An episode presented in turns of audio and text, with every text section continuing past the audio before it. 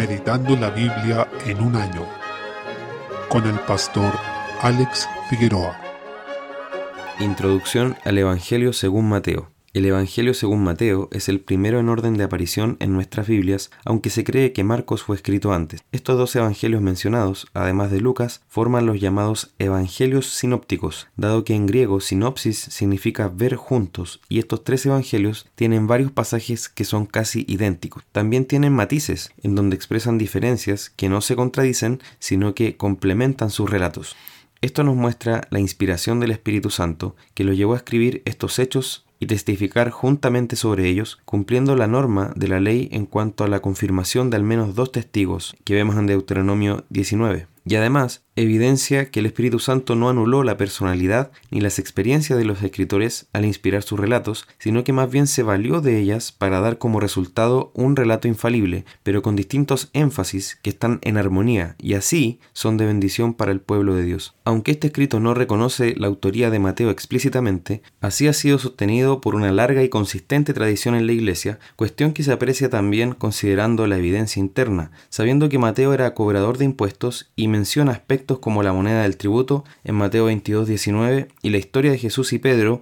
pagando impuestos en Mateo 17. En este Evangelio relata el momento en que fue llamado por Jesús, en el capítulo 9. De hecho su nombre original es Leví y se cree que Jesús pudo haberlo llamado Mateo, que significa regalo del Señor. Este Evangelio es citado por fuentes cristianas externas a la Biblia, tan tempranas como Ignacio de Antioquía, Policarpo y la Didaje, y en algunas de ellas es considerado con la misma autoridad que el Antiguo Testamento. Esto da una fuerte evidencia de que fue escrito en el siglo I, considerando además que en el capítulo 24 se relata la destrucción del templo como algo que no había ocurrido, lo que lo ubica antes del año 70 después de Cristo, y además Ireneo de León fechó este evangelio cuando Pablo y Pedro estuvieron en Roma, lo que fue en la década del 60 después de Cristo.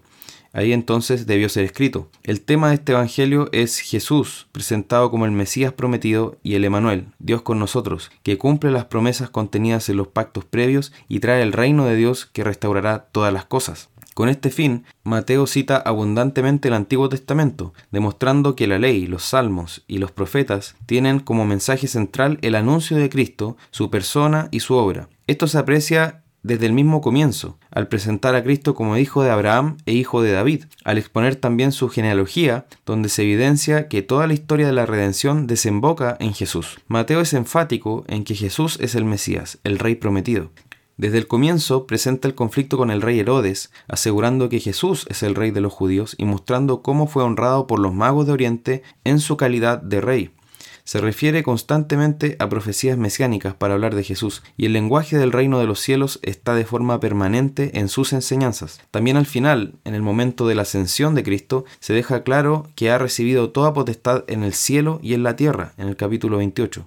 también queda claro que Dios ha visitado a su pueblo en Jesús el Emanuel, cuando también aplica explícitamente la profecía de Isaías 7:14 a su nacimiento, y se manifiesta de manera clara su gloria en su bautismo y su transfiguración, donde el Padre da un testimonio explícito de que Jesús es su Hijo amado. Es importante asimismo la forma en que Jesús enseña sobre el templo, diciendo que será destruido, pero que Él lo levantará en tres días, demostrando así que la administración del antiguo pacto y sus sombras pasarían, y que la comunión de su pueblo con Dios ahora sería a través de Él mismo. Jesús es también el Hijo de Abraham, el cumplimiento del pacto que Dios hizo con este patriarca, lo que revela que es la simiente prometida, en la que serían benditas todas las naciones de la tierra. Desde el comienzo queda claro a través de la predicación de Juan el Bautista que el hecho de descender físicamente de Abraham no concede entrada en el pacto de gracia, sino que debe haber arrepentimiento y fe en Jesús que se manifiestan en frutos de justicia, en una vida transformada. Esos son los verdaderos hijos de Abraham,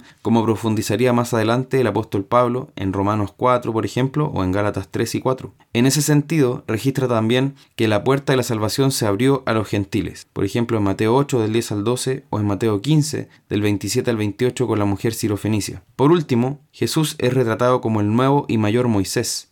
el profeta quien el Padre en la transfiguración ordenó que sea oído, como vemos en Mateo 17:5, tal como fue también anunciado en Deuteronomio capítulo 18, cuando fue Moisés quien justamente dijo que el Señor enviaría un profeta como él, que debía ser oído, y quien lo rechazara debía ser desarraigado del pueblo. En pasajes como el Sermón del Monte y la alimentación de los cinco mil, Jesús es presentado claramente como mayor que Moisés, quien sin embargo no vino a abolir la ley, sino para cumplirla, como vemos en Mateo 5:17. Recibamos entonces con un corazón sincero y dispuesto el testimonio que Dios nos dio a través del Evangelio de Mateo poniendo nuestra fe en Jesús como el Mesías prometido, Dios con nosotros, quien vino a salvar a su pueblo de sus pecados.